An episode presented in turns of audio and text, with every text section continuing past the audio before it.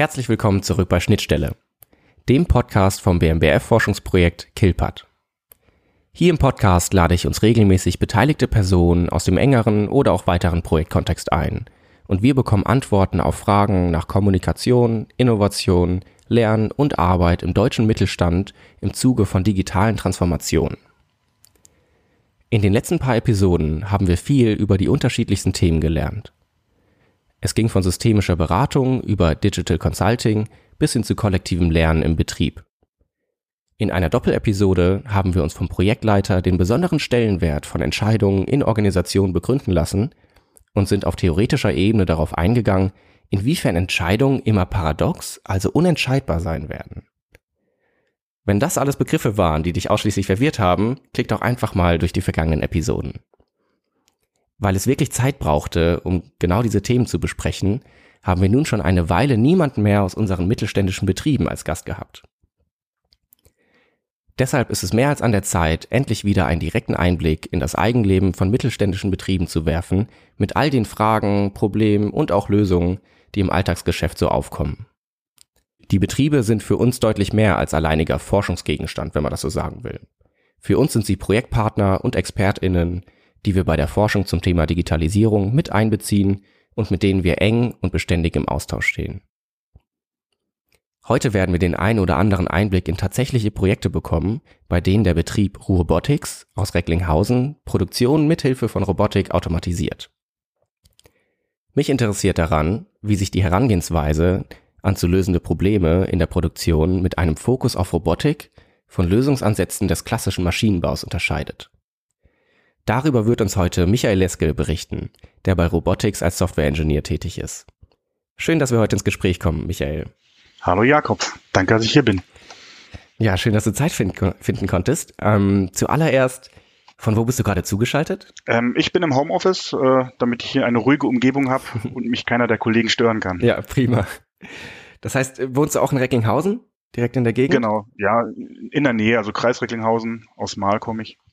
Aber bist du äh, gerade permanent im Homeoffice? Oder jetzt äh, vor allem für die, für die Aufnahme? Nein, eigentlich nicht. Jetzt vor allen Dingen für die Aufnahme gestern auch schon, aber eigentlich bin ich, äh, war ich letzte Woche noch in Tschechien, mhm. nächste Woche wahrscheinlich auch wieder unterwegs. Bevor wir über dich und Robotics sprechen werden, interessiert mich zuallererst, was dein Verhältnis zum Kilper-Projekt ist. Ähm, ich hatte ja unterschiedliche Gäste aus den Betrieben, die zum Teil Projektbegleitung gemacht haben, ähm, zum Teil auch nicht oder ganz unterschiedlichen Austausch auch mit den ähm, Forschungsteam von Kilpat hatten. Ähm, wie ist das bei dir? Was hattest du da für Kontaktpunkte bisher? Also ich bin für Robotics mittlerweile sowas wie der Projektleiter. Mhm. Ähm, ursprünglich hatte Herr Drewer, unser Geschäftsführer, ähm, das angefangen, aber aus zeitlichen Gründen konnte er das dann nicht mehr so intensiv betreuen und dann habe ich das mehr oder weniger übernommen, weil ich bei uns eh derjenige bin oder einer derjenigen, die viel mit dem Kunden zusammen in Kontakt stehen, um Digitalisierungsprojekte, Automatisierungsprojekte zu besprechen und dann auch voranzutreiben. Mhm. Ist das auch deine Rolle, die du bei Robotics erfüllst? Ich hatte jetzt im Intro gesagt, dass du als Software-Engineer tätig bist. Genau. Ähm, wie sieht wie sieht so dein Alltag aus? Der Alltag sieht im Prinzip aus, dass ich Software-Engineer bin. Ähm, das heißt, ich entwickle hinterher die Software für die Roboter, für die ähm, Lösung. Es müssen nicht immer Roboterprogramme, aber halt auch mal Sondersoftware mhm. oder SPS-Programme. Aber ich übernehme halt auch gleichzeitig die Rolle des Projektleiters, wenn man das so will, wobei da auch Kollegen unterstützen, ähm, die da einfach viel mehr Zeit für haben. Aber Kerngeschäft ist die Softwareentwicklung und Kundenkontakt, wobei der Kundenkontakt halt eher so um die technische Umsetzung geht ja. und nicht um das die zeitliche Schiene. Das mhm. übernimmt eher andere Kollegen. Ja, bevor wir da bei den technischen Details in die Tiefe gehen, interessiert mich noch, ähm, was du so für einen Werdegang hast oder hattest? Also über welche Wege oder auch Umwege bist du zu Robotics gekommen? Ja, also ich habe äh, Elektrotechnik studiert mhm. mit Schwerpunkt auf Automatisierungstechnik und ich habe mich eigentlich schon immer äh, für Robotik interessiert. Und ähm, hier in der Gegend im Ruhrgebiet gibt es eigentlich relativ wenig Roboterfirmen, die sich mit Robotik beschäftigen. Die sind alle mehr im süddeutschen Raum ansässig, äh, Stuttgarter oder Münchner Raum. Mhm. Und äh, ja, ich habe einfach mal Ruhrgebiet und Robotik eingegeben und bei Google kam dann Ruhrbotics raus und zu passend. Genau, und so bin ich dann 2014 nach Robotics bekommen. Einfach eine Initiativbewerbung hingeschrieben, mhm. damals noch als Werkstudent und seitdem da geblieben.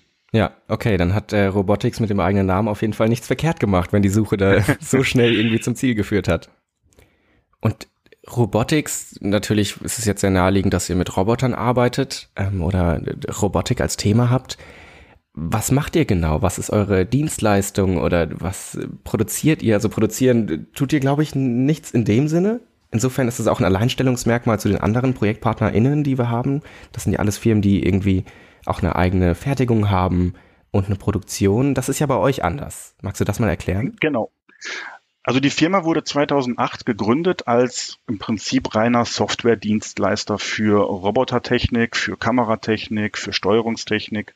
Das heißt, wir haben selbst keine eigenen Produktionslinien hergestellt oder gefertigt. Also wir waren damals kein Anlagenbauer und haben im Prinzip nur für andere Kunden die Software geschrieben. Und damit sind wir quasi zehn Jahre lang gut gefahren, konnten in der Zeit halt auch viel Know-how auf der Softwareseite aufbauen, haben viele Anlagen gesehen in der ganzen Welt und haben sowohl gesehen, wie man es gut machen kann, als auch wie man es nicht so gut machen kann. Und äh, seitdem wir 2019 von der Hahn-Gruppe übernommen wurden, ähm, ja, sind 2019 bei uns eingestiegen, haben die Mehrheit der Firma gekauft und seitdem haben wir auch den Anlagenbau mit aufgenommen, weil wir schon in den letzten Jahren, bevor wir übernommen wurden, immer mal wieder Anfragen bekommen haben von unseren Kunden, könnt ihr nicht auch mal ein bisschen mehr als nur die Software liefern, hier mal einen Greifer, da mal noch eine Station mit dabei machen. Damals hatten wir die Kompetenz nicht im Haus. Mittlerweile haben wir uns eine kleine Konstruktionsabteilung aufgebaut und können auch quasi kleine, kleine Anlagen liefern. Mhm. Wobei die mittlerweile auch gar nicht mehr so klein sind. Aber ja, so haben wir halt angefangen und ange, angedacht gewesen. Ja. Okay, das heißt ursprünglich sind ähm, Produktionen auf euch zugekommen, die Robotik einsetzen wollten und euch darum gebeten haben, eben die Software dahinter zu schreiben dass man diese Robotik genau. auch bedienen kann oder auslesen kann in dem Sinne. Und inzwischen baut ihr auch selbst Teile von diesen Anlagen, ähm, genau. mitsamt auch der äh, ganzen Mechanik hinter diesen ähm, Robotern. Die üblichen Projektpartner von Kilpat, die haben eine eigene Anlage, eine eigene Produktion, haben dann unterschiedliche Digitalisierungsprojekte, ungefähr drei bis fünf, heißt sie implementieren dann zum Beispiel eine neue Software ins Unternehmen.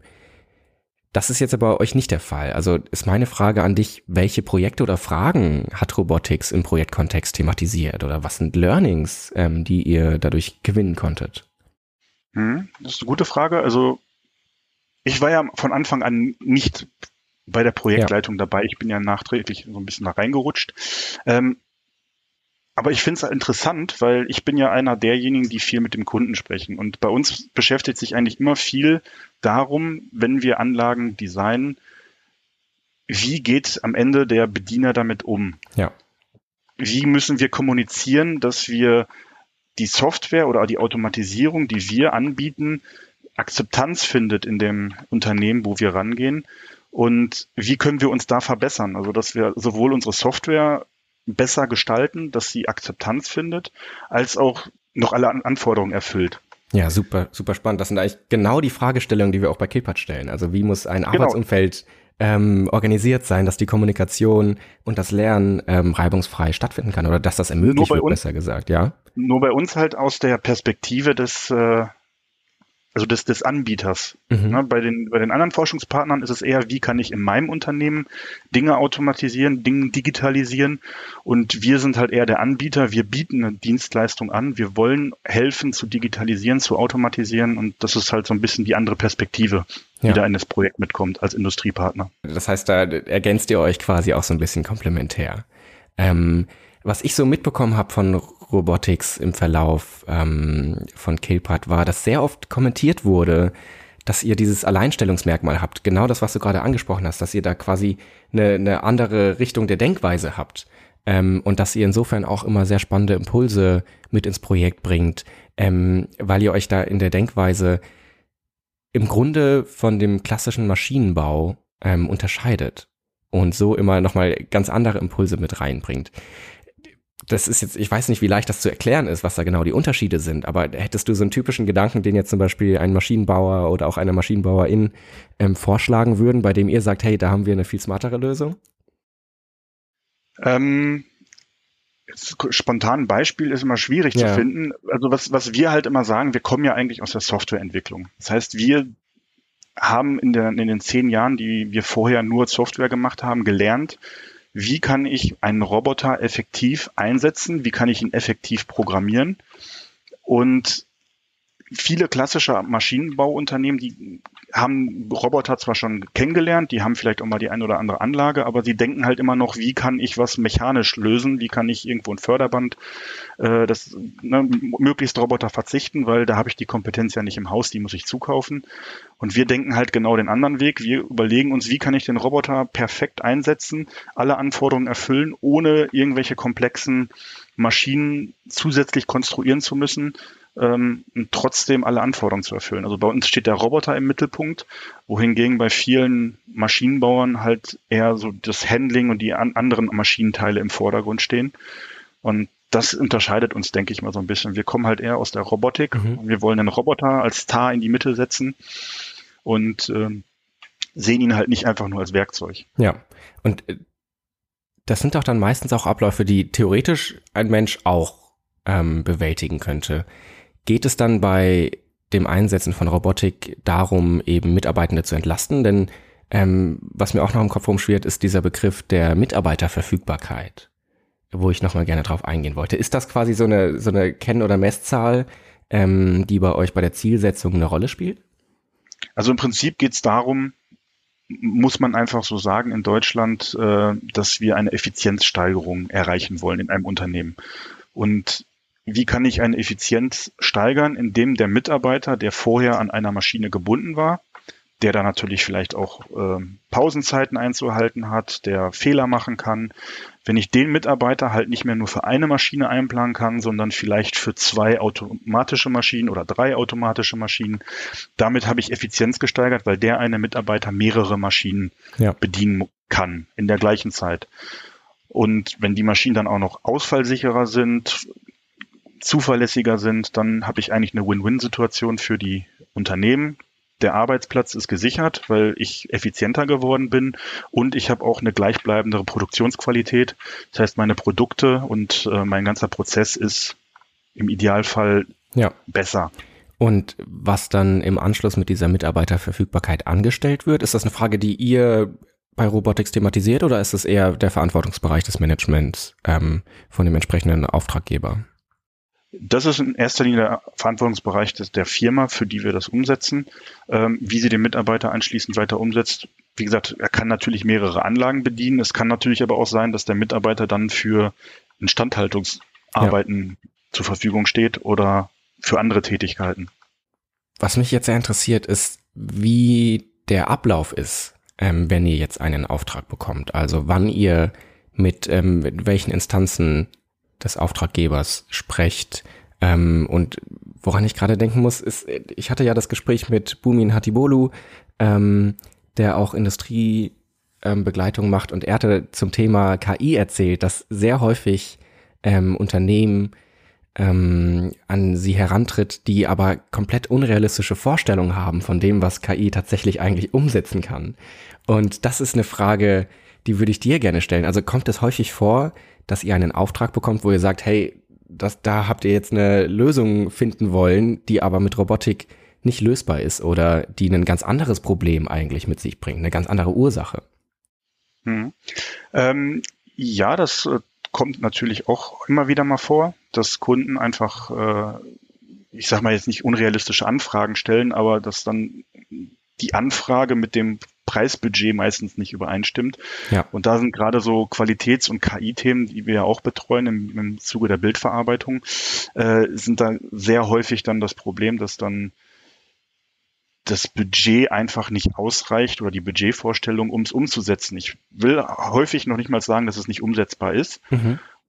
aber halt nicht zu dem Preis, für die die Anlage erwartet wird, dass man sie kauft. Okay. Weil gerade KI ist ein, in der Industrie noch ein teures Thema.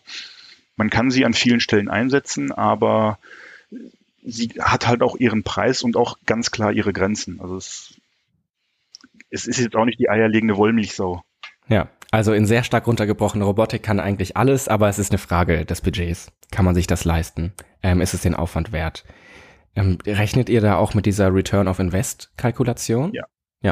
Das heißt, die ist Also- wahrscheinlich auch ausschlaggebender Punkt. Es kommt ein Angebot, Genau. ihr macht ähm, einen Return of Invest und dann kann sich der Auftraggeber oder die Aufgab äh, Auftraggeberin überlegen, ähm, ob sie das in Kauf nehmen will. Genau, also es ist auch äh, sehr häufig Diskussion, wenn es dann um den Preis der Anlage geht, dass viele Unternehmen die halt nach einer gewissen Zeit abgeschrieben haben müssen. Das heißt, in der Zeit muss sich die Anlage gelohnt haben. Und wenn das nicht der Fall ist, dann wird halt häufig nicht der Auftrag ausgelöst. Ähm, auch wenn der Return of Invest, sage ich mal, ein Jahr später kommen würde. Ne, die Anlage produziert ja trotzdem weiter. Ja. Ähm, aber es ist halt äh, sehr häufig dieses, dieses Ausschlagkriterium. Hm. Okay, das klingt für mich sehr danach, als gäbe es bestimmte Vorhaben, die einfach sich auf diese kurze Frist des Return of Invests nicht rechnen würden und insofern ja auch wahrscheinlich viel aufgeschoben werden. Also heißt es, dass man sich dann häufig auf kleinere Vorhaben, also was heißt kleinere Vorhaben, aber im Vergleich kleinere Vorhaben ähm, konzentriert, die sich halt eben mit dieser Kalkulation ähm, auf kurze Frist rentieren würden?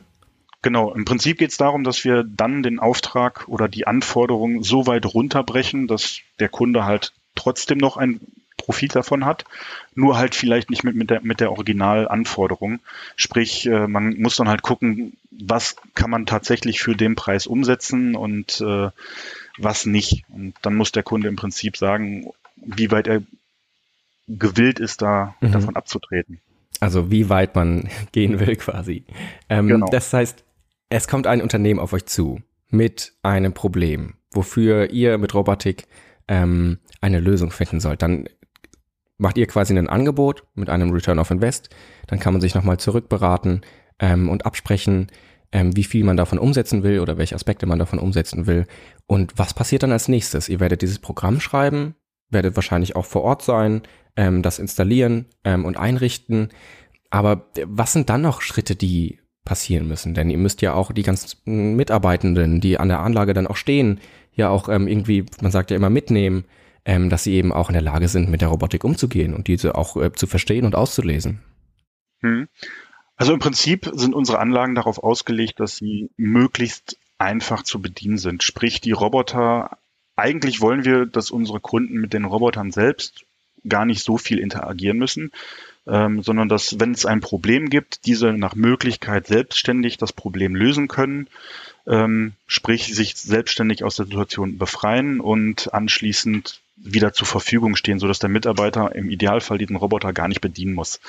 Es gibt natürlich Situationen, da funktioniert das nicht. Gerade wenn der Roboter sich irgendwie festgefahren hat, dann muss man das Panel in die Hand nehmen. Mhm. Und da sind natürlich Schulungen an oberster äh, Stelle. Das heißt, wir bieten eigentlich mit jeder Anlage standardmäßig äh, Mitarbeiterschulung raus, sowohl für Bediener als auch für Instandhalter, Ja. dass die geschult werden. Ähm, wir bieten in der Regel eine Produktionsbegleitung von, sage ich mal, einer Woche an. Sprich, die Anlage ist fertig ausgeliefert. Ähm, die Schulungen sind gegeben. Jetzt kriegt der äh, Kunde die das erste Mal in die Hand und legt den, äh, den, den Gang ein und fängt an zu produzieren. Und wir stehen im Prinzip noch daneben, gucken selbst, läuft alles nach Plan. Ähm, wie bedient der Mitarbeiter die Anlage? Gibt es da vielleicht noch, noch Nachschulungsbedarf? Kann man da vielleicht nochmal Tipps geben? Müssen wir vielleicht nochmal in der Software was ändern, weil da was nicht so ganz klar ist oder dergleichen? Also das bieten wir eigentlich allen unseren Kunden immer an. Ob und inwiefern sie es dann in, in, äh, in also mitbestellen und dann auch, äh, wie weit man es treibt, ist dann immer kundenabhängig, wie gerne Ja. er es haben möchte und wie weit er es treiben möchte. Ja, absolut. Auf einen Aspekt würde ich super gerne nochmal eingehen. Und zwar hatten wir drüber gesprochen, dass es sehr wichtig ist, ähm, sich, sich die Fragen ähm, zu stellen, wie man einen Arbeitsplatz gestalten soll. Ich hatte schon mal eine Episode aufgenommen mit ähm, Uwe Elsholz von der Fernuni in Hagen.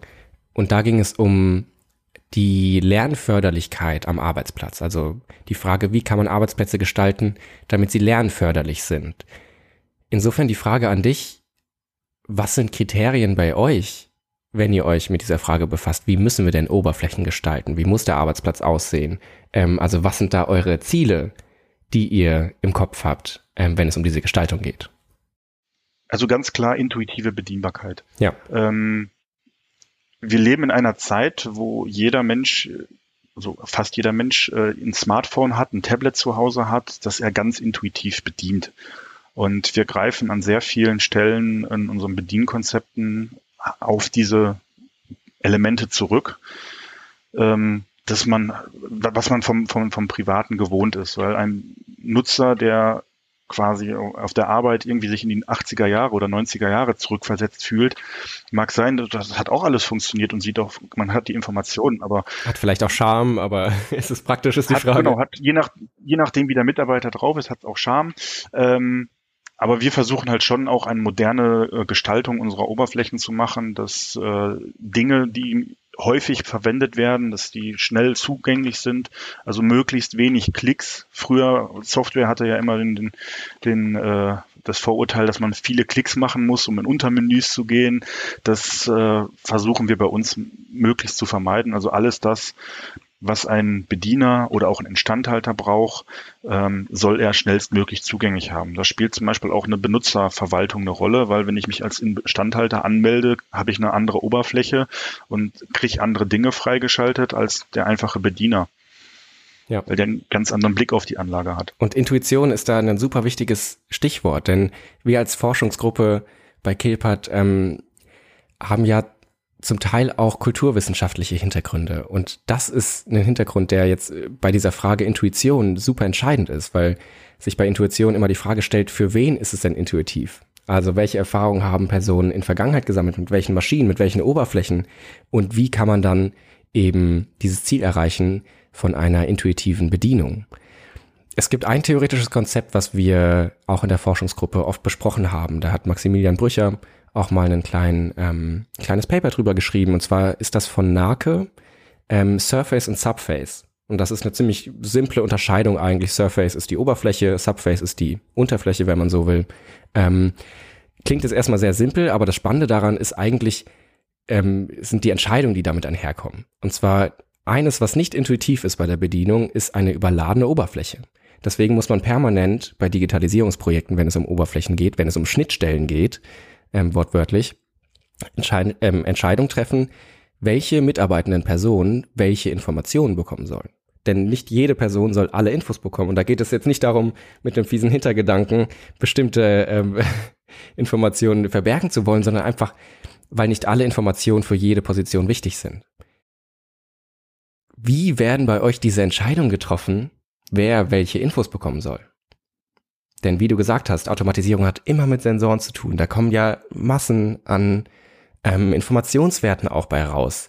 Ähm, viel wichtiger ist aber die Entscheidung, wer soll was sehen. Das ist äh, spannende Frage. Ähm, Im Prinzip die Entscheidung, wann wir welche Informationen visualisieren und äh, wem zugänglich machen, die treffen wir Großteil aus Erfahrung heraus. Wie gesagt, wir haben über zehn Jahre und jetzt mittlerweile noch länger äh, Anlagen auf der ganzen Welt gesehen, haben dementsprechend auch viele Anlagenkonzepte, Bedienkonzepte gesehen und haben eigentlich sehr häufig die Erfahrung gemacht, dass, ähm, dass man sich einfach macht, man plappt ploppt alles auf ein Visualisierungsbild, alle Sensoren, alle Informationen und man kann sich dann im Kleingedruckten irgendwie raussuchen, was gerade der Sensorwert ist. Obwohl ja. der Sensorwert den Bediener nicht interessiert. Dem interessiert nur, läuft die Anlage oder läuft die Anlage nicht. Mhm. Hat der Sensor ein Problem, hat der Sensor kein Problem.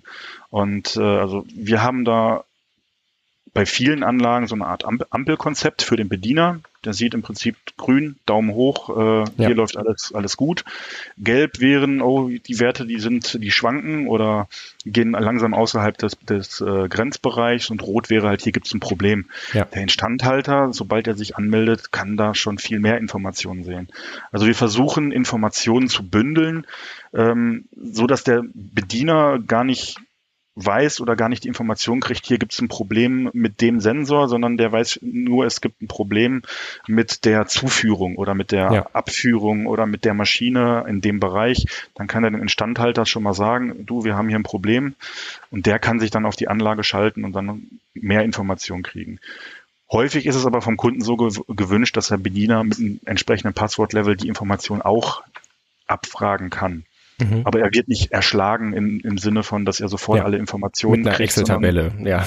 genau, sondern er, er kriegt im Prinzip ein, so ein einfaches Ampelsystem, äh, sieht sofort, wo gibt's Probleme. Und wenn er sich dann dafür interessiert, kann er sich anmelden und kann detaillierter nachgucken. Oder draufklicken und dann kriegt ja. er die, die Informationen, die er braucht. Also da achten wir halt drauf, dass eine Oberfläche nicht überladen wird, sondern dass ja. nach Möglichkeit Information gebündelt wird. Okay, das heißt, den Weg zur intuitiven Bedienung löst ihr quasi sehr viel auch über Visualisierung, die genau. ähm, da schnelle, schnelle Antworten bietet. Wir kommen jetzt langsam schon zum Ende des Podcasts. Wir hatten vorhin drüber gesprochen, dass, also wie sich diese Zielsetzung ähm, verhält zwischen Auftraggeber und DienstleisterInnen, ähm, was da die Besonderheiten sind zwischen dieser Herangehensweise, die von der Robotik her denkt, die vom Maschinenbau her denkt, ähm, also die Person, die eher ähm, den Anlagenfokus haben.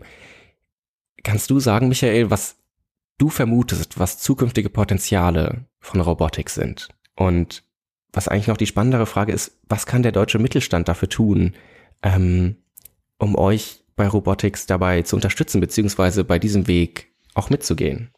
Also grundsätzlich ist, ist Robotik ja ein hochspannendes und auf jeden Fall zukunftssicheres äh, Themenfeld.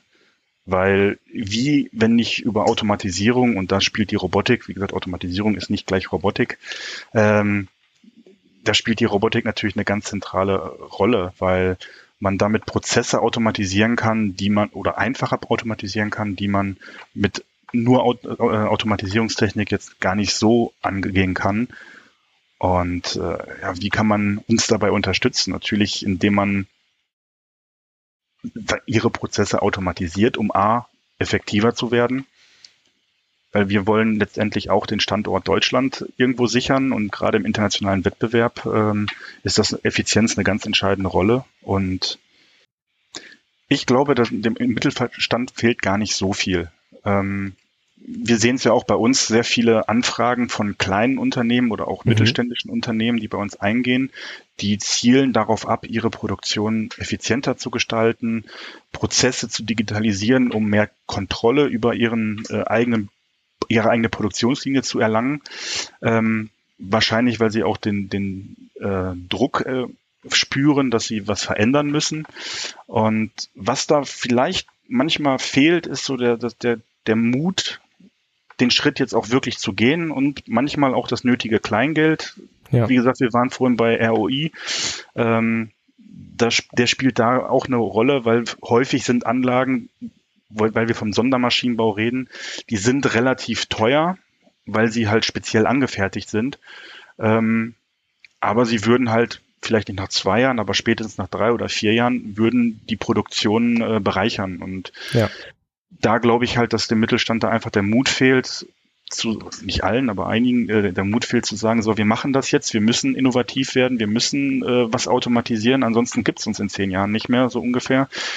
Dann äh, produziert wer anders zu den Preisen. Und ich glaube, das ist so ein bisschen was fehlt. An manchen Stellen der Mut, vielleicht auch die Förderung dann von, von, von offizieller Seite, von, von, äh, von, den, äh, von der Regierung, da sagen, da müssen wir hin, wir müssen Produktion in Deutschland sichern und das geht nur über Automatisierung. Ja. An vielen Stellen. Ja.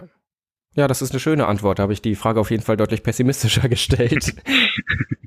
Michael, vielen Dank für das spannende Gespräch und auch die, die ehrliche Äußerung gegen Ende ähm, auf meine Abschlussfrage. Ähm, und ich freue mich drauf, wenn wir uns wieder im, Konte im Projektkontext begegnen. Ja, freut mich auch und danke für den Podcast. Sehr gern.